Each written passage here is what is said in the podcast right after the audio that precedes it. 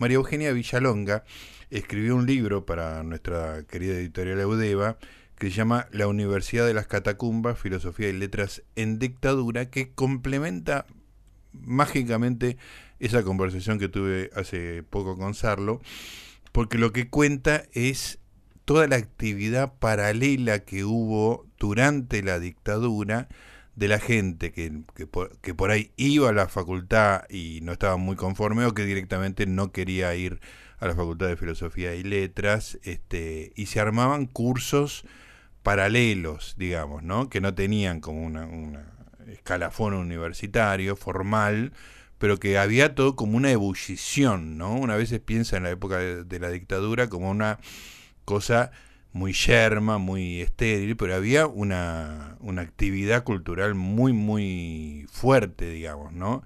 Este, siempre en las catacumbas, digamos, por abajo, no en la cultura oficial. Y de hecho la, la revista de Sarlo, Punto de Vista, Sarlo y otras gente muy prestigiosa, arranca en 1978, marzo del 78, por supuesto no abiertamente política, siempre en clave, pero desde un rol cultural muy fuerte, eso es una de las puntas.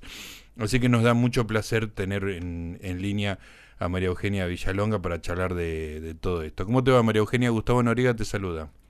¿Cómo estás, oh, Nori oh, ¿Cómo estás, Gustavo? ¿Cómo estás? Muy bien, muchas gracias por estar acá conversando con, con nosotros, bueno, estaba, estaba comentando eso, digamos, ¿no? Que había, este, estuviste relevando toda esa actividad que había eh, durante la dictadura de manera un poco clandestina, un poco ocultándose. Como, primero te quería preguntar, María Eugenia, ¿por qué se te ocurrió este tema, digamos? ¿Por qué en tus investigaciones, este, vos sos licenciada en letras, eh, se te ocurrió ir por este lado? Bueno, eh, se me ocurrió ir por ese lado, eh, evidentemente porque fue era un interés que yo tenía acerca de todo lo que estaba pasando en esa época. Uh -huh. eh, cuando la dictadura se produjo en este país, yo tenía 11, 12 años, estaba terminando la escuela primaria y estaba como comenzando a salir a la vida. Claro. Con lo cual eh, pasé todo mi secundario eh, durante la dictadura, que fue una época así como vos la, la, la estás describiendo, yerma, eh, en la superficie. Uh -huh. Pero para la gente que estaba interesada en seguir este eh, participando de la cuestión este cultural, que en la ciudad de Buenos Aires siempre fue tan tan vital y tan rica, bueno, rápidamente empezamos los que éramos eh, de esa edad o un poquito más grandes a, a, buscar qué era lo que se podía hacer. Claro. Y yo tenía, tengo, sigo teniendo una prima que estaba entrando en la, en la Facultad de Letras, en, en, la Facultad de Filosofía y Letras en ese momento. Bueno, con el tiempo me fui enterando que ella este, había hecho cursos paralelos, me, me fui enterando cómo era ah. la facultad en esa época, sí. el contraste con la que yo este, viví, que yo viví la época de Gloria y la tuve a hacerlo de, de docente, claro. eh, era fue, fue tremendo, fue tremendo, y, y, ese contraste yo dije, bueno, ¿qué pasó acá? ¿Qué, ¿Qué, es lo que pasó? Y cuando empecé a investigar, me di cuenta que lo que había pasado con los estudios universitarios, específicamente en la UBA, por, por varias razones que si tenemos tiempo pues te cuento, sí. este, pero digamos, la UBA tenía el foco del Estado puesto claro. encima, uh -huh. y entonces, bueno, este Sarlo, Ludmer, Piglia, Santiago Kovadlov, eh, bueno, un montón de gente, muchos intelectuales, en general, ya que venían siendo muy politizados, se encontraron con que se les cerraron todos los caminos, que claro. no podían trabajar y que aparte no podían participar en el espacio público. Claro. Y entonces este decidieron dar clases en su casa, se encerraron a dar clases, pero además a analizar ellos mismos y a investigar también ellos mismos qué era lo que estaba pasando, uh -huh. ¿no? Claro. Y bueno, necesitaban herramientas eh, para, para analizar la realidad y esas herramientas se las dieron, bueno, la teoría literaria, la teoría política, bueno, y fueron a buscar eso. Claro, todas cosas que no existía en la en la Academia Argentina en ese momento, o sea, tuvieron que no. traer un conocimiento que no estaba sí. institucionalizado, digamos acá. No, no, no, en lo que lo que estaba pasando en la Facultad de Filosofía y Letras, lo que estaba pasando en la Universidad de Buenos Aires, en realidad, porque yo este, entrevisté a gente de, distintas carreras. Por ejemplo, entrevisté a alguien de, la carrera de arquitectura. Claro. Y, está, y pasaba algo muy similar. Em, pasaba que estaba eh, todo este, censurado, la bibliografía censurada, que había habido un retroceso en cuanto a los planes de estudio, en cuanto a el cuerpo docente, digamos. El cuerpo docente durante la dictadura fue prácticamente el mismo que durante la Revolución Libertadora y que y la y la dictadura onganía. Claro. Es decir, volvió toda esa gente. Sí, sí. Este, los planes de estudio estaban absolutamente vaciados porque no digamos la, la facultad de filosofía y letras básicamente lo que hace es formar intelectuales claro y la dictadura digamos este llevó adelante un plan sistemático en contra de la cultura y en contra de la de, de la de la educación universitaria y secundaria también eso está muy bien analizado en muchísimos libros no este y porque consideraba que los intelectuales y los docentes universitarios eran este, ideólogos de la subversión. Claro. Ahora, también esto, hay, esto aparece en el libro también, que en muchos casos esto arranca antes del golpe, porque hay que decir que la última parte del gobierno que arranca en el 73, la, la universidad queda en manos de sectores fascistas directamente. En, en, el 73 no, porque fue lo que se conoció como la primavera camporista, este, donde, bueno, el, el, el, decano de la facultad y el ministro de Educación, bueno, este, digamos, estaban totalmente alineados con Cámpora. En el 74, cuando murió Perón, por ejemplo, en julio del 74 se cerró la facultad. Y se desmembró. Directamente se cerró. Estuvo un cuatrimestre cerrado. Sí. Y asumió como decano en Silo un cura tristemente conocido Sánchez Abelenda, el cura mm, Sánchez Abelenda, eh, que cuando se reabrió la facultad, se le reabrió y él hizo una ceremonia de exorcismo de los fantasmas. Increíble, increíble. Eso lo cuentan todos los, este, los entrevistados. Exorcizó la, la Exorcizó de, los fantasmas comunistas. Claro. Y el eh, rector de la universidad era Otalagano también. El rector era Otalagano, otro personaje nefasto. Claro, pero bueno, eh, a, todas esas idas y vueltas, este, por ahí son típicas del peronismo, todo eso termina con el golpe y ya se instaura una cosa muy monolítica, ¿no? Muy monolítica, muy este organizada, este, con, digamos, lo que se llamó un plan sistemático. Claro. ¿No? Sí, sí. Eh, y bueno, y digamos, este, la Facultad de Filosofía y Letras fue este, muy perseguida desde, desde ese lugar por estas cuestiones que te contaba, pero en, en realidad fue la Universidad de Buenos Aires la que tuvo así en la mira la dictadura militar. Así que bueno, eh, muchos alumnos y muchos que no eran alumnos, algunos de ellos habían sido alumnos y no habían podido volver porque habían tenido militancia política y era sumamente peligroso volver, otros porque estaban interesados, porque tenían mucha este, experiencia eh, intelectual y, este, y militante, que las dos cosas siempre fueron muy de la mano, eh, empezaron a buscar dónde formarse.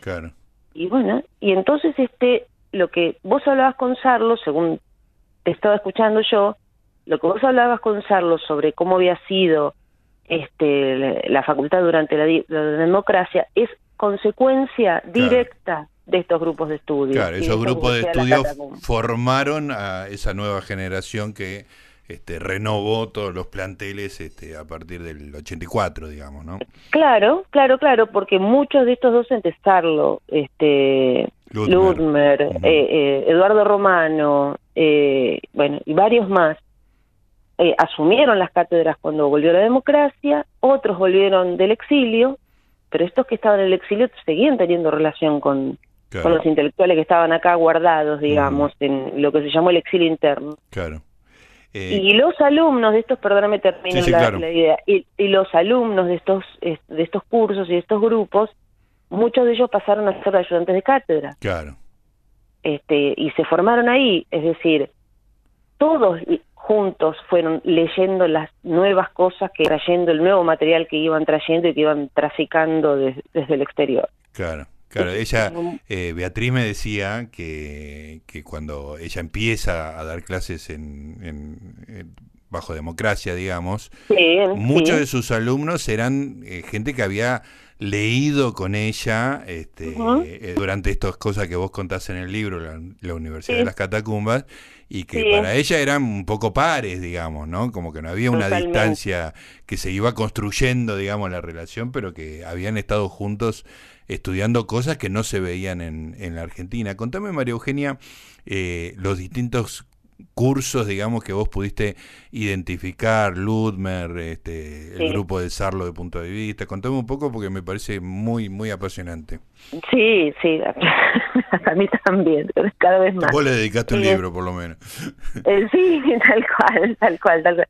Em, bueno, el grupo de Sarlo, grupo, eh, Sarlo dio eh, varios cursos, distintos cursos, este, sobre todo, y trajo lo que acá no existía, que era la sociología del arte eh, y el urbanismo. Claro. Entonces, con todas esas herramientas, digamos, dio cursos a la gente de arquitectura, que no era específicamente para gente de arquitectura, digamos, la gente de arquitectura, este, digamos, este, se sumó a esto, pero eh, estaba abierto eh, a cualquiera, que no había que ser estudiante universitario para entrar a esos cursos. Eso es importante destacarlo, ¿no?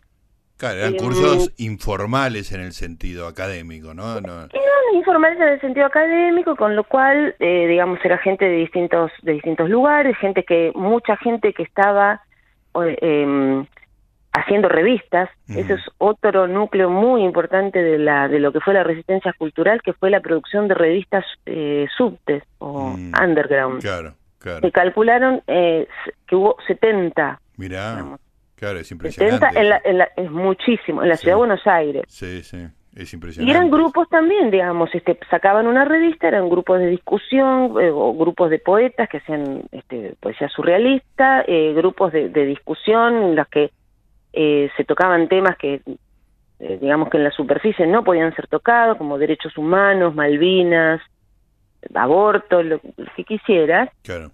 Eh, y así que bueno, Sarlo también se juntó y dio un curso con gente que venía de todos esos espacios y era gente que, que, había tenido y que seguía teniendo dentro de sus posibilidades militancia política, con lo cual la teoría política era el centro de la, del, del, análisis, ¿no? Mm, sí.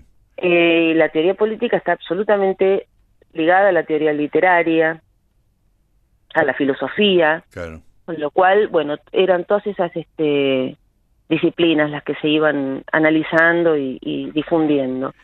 Eh, Josefina, perdón, vos me preguntabas los grupos. Sí, sí. Uno, uno fue el de Uno fue el de Sarlo, claro. Uno fue el Sarlo, que lo dio durante muchos años a distinta gente. Otro fue el de Josefina Ludmer, que era más específicamente sobre teoría literaria. Eh, ella en ese momento estaba casada con Ricardo Piglia y daban clases en Yale, entonces iban y venían, se, lo cuento, se lo cuentan bastante todos ellos en el libro. Otro grupo muy importante fue el grupo que dio Beatriz Lavandera, que fue cuando bueno, vino la democracia, la titular de Lingüística General de Filosofía y Letras, eh, también con cosas absolutamente este, novedosas para nosotros, que fue el análisis del discurso. Claro. Por ejemplo, o la teoría chomskiana, que mientras Chomsky estaba produciendo y escribiendo, ella que, que había estado estudiando con Chomsky en el MIT, el MIT.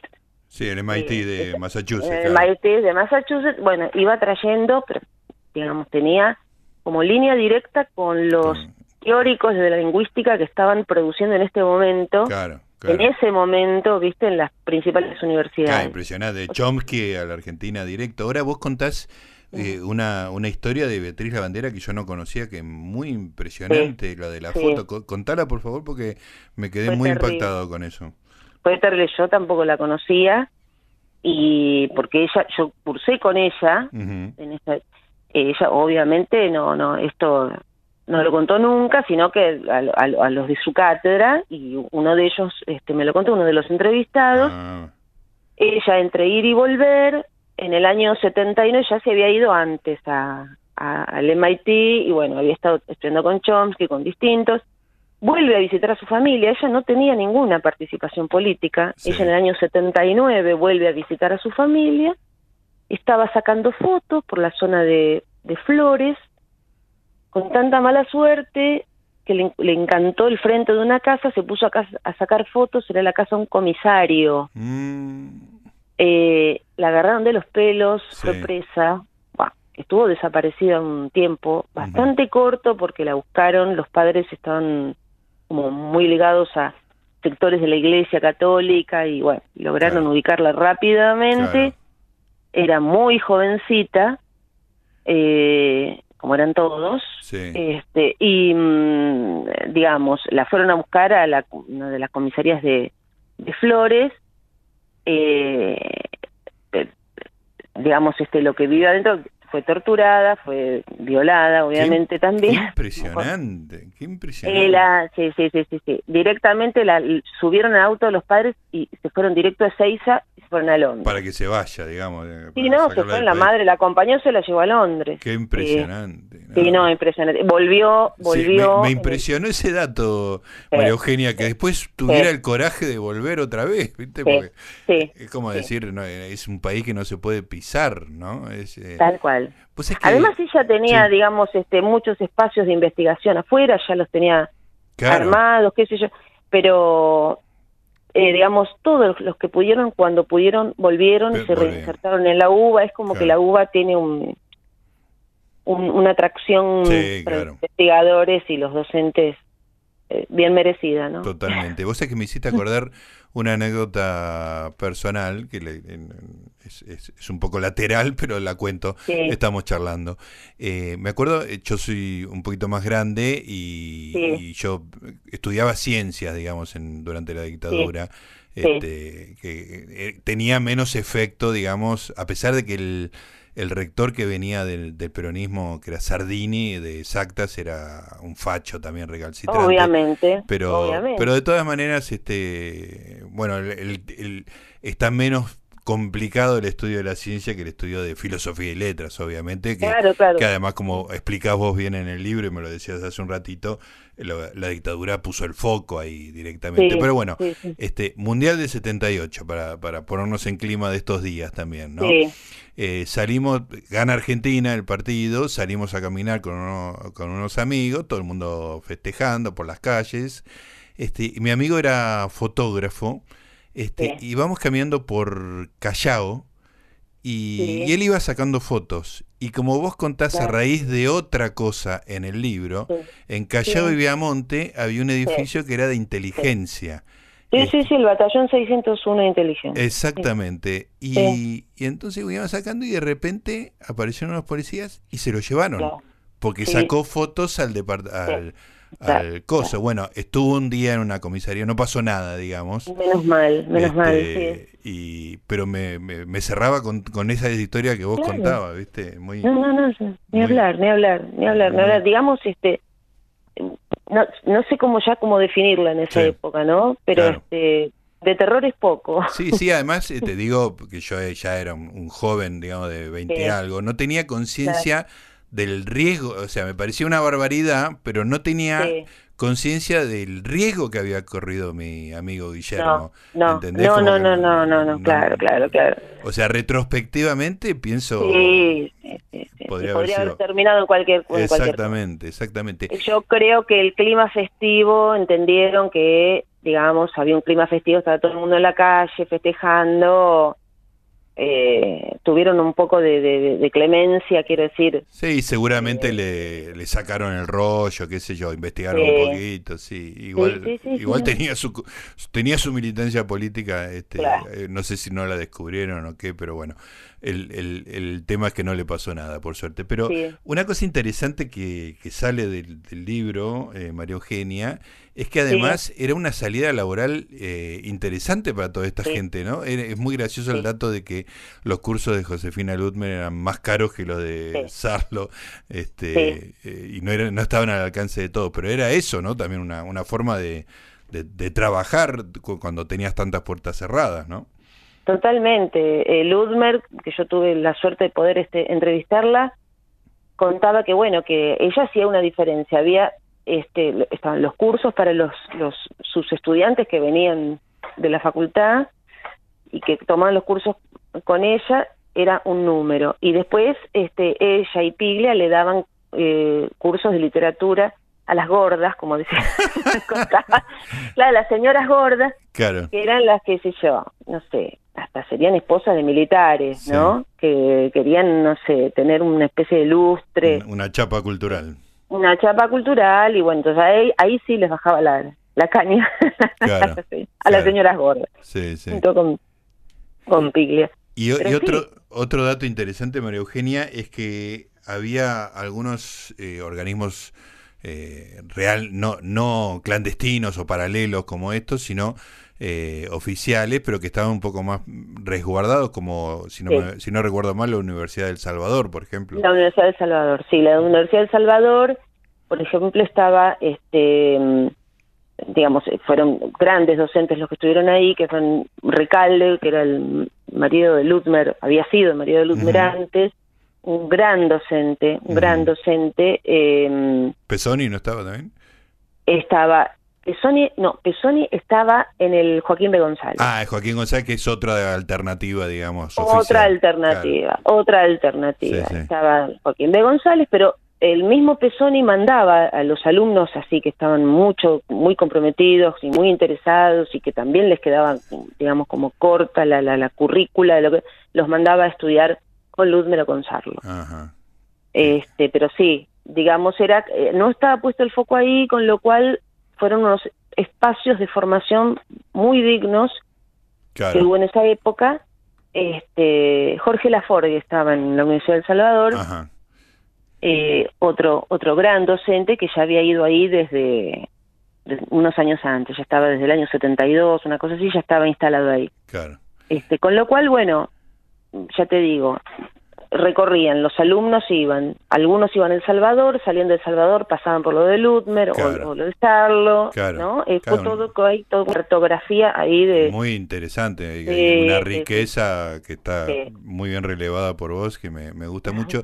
Y otra cosa medio clandestina que me gustó mucho, una cosa que contaba, no me acuerdo exactamente quién era, si era Daniel Link o quién, que, que le eh, va a la librería donde trabajaba Luis Guzmán, que con Luis estuvimos hablando también acá y nos contaba de su época de librero, y Luis Guzmán le dice que Ludmer estaba dando curso, no me acuerdo quién era. Alan Pauls. Ah, Alan Pauls, ahí está, sí, sí, efectivamente. Buenísimo. Claro que como una cosa de contraseña, ¿no? Este, sí, sí, sí. ¿Te interesa esto? Hay un curso que está dando acá. Eh, nada, es fascinante eso. Sí, sí, porque además las librerías formaban parte de ese circuito, porque las librerías tenían muchas de ellas en el fondo, en medio encanutados, en cajones, en, en, digamos, en, ¿cómo se dice?, paredes hechas con madera, que corredizas, tenían libros que no se podían exhibir. Claro, claro. Claro. Con lo cual ahí hubo toda una circulación de gente, digamos, la gente que vivía eh, de noche en la avenida Corrientes y iba al cine y salía, y se metía en las librerías y demás, no desapareció. Claro, exactamente. no en el sentido político que tiene la palabra para nosotros, digo, no desapareció de la faz de la tierra. Claro, claro, Estaba, tenía este, una vida rica, digamos, ¿no?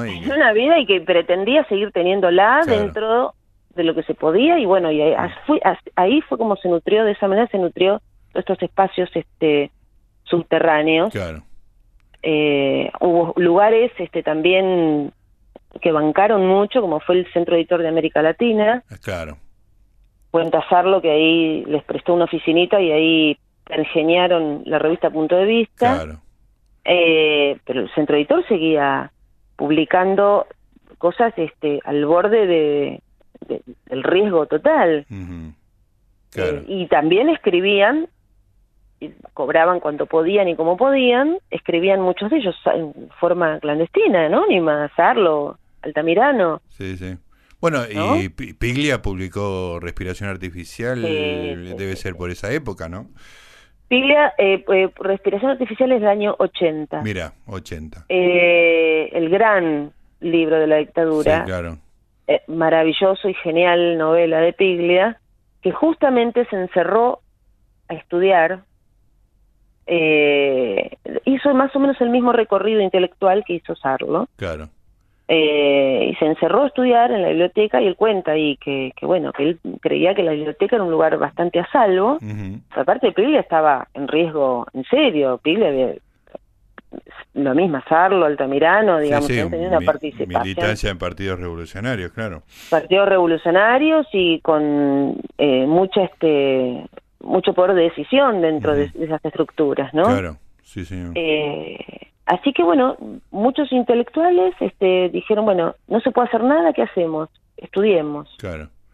Estudiemos porque, eh, Kovalov lo dice, queríamos entender cómo habíamos llegado hasta acá. Uh -huh porque realmente eh, con el diario del lunes es otra cosa, con el paso de los, digamos, para analizar y para entender se necesita una distancia. Uh -huh. eh, y ellos estaban viviendo un momento en que se les cayó una bomba arriba de la cabeza. Claro, claro. Eh, sobre todo para la gente que tenía un proyecto de cambio eh, y vivía consecuentemente, ¿no? Sí, eh, sí. ese proyecto de cambio y, que, y durante tantos años y, y, toda una trayectoria de militancia política y de golpe el, el mundo cambió, no solamente la Argentina, el mundo cambió.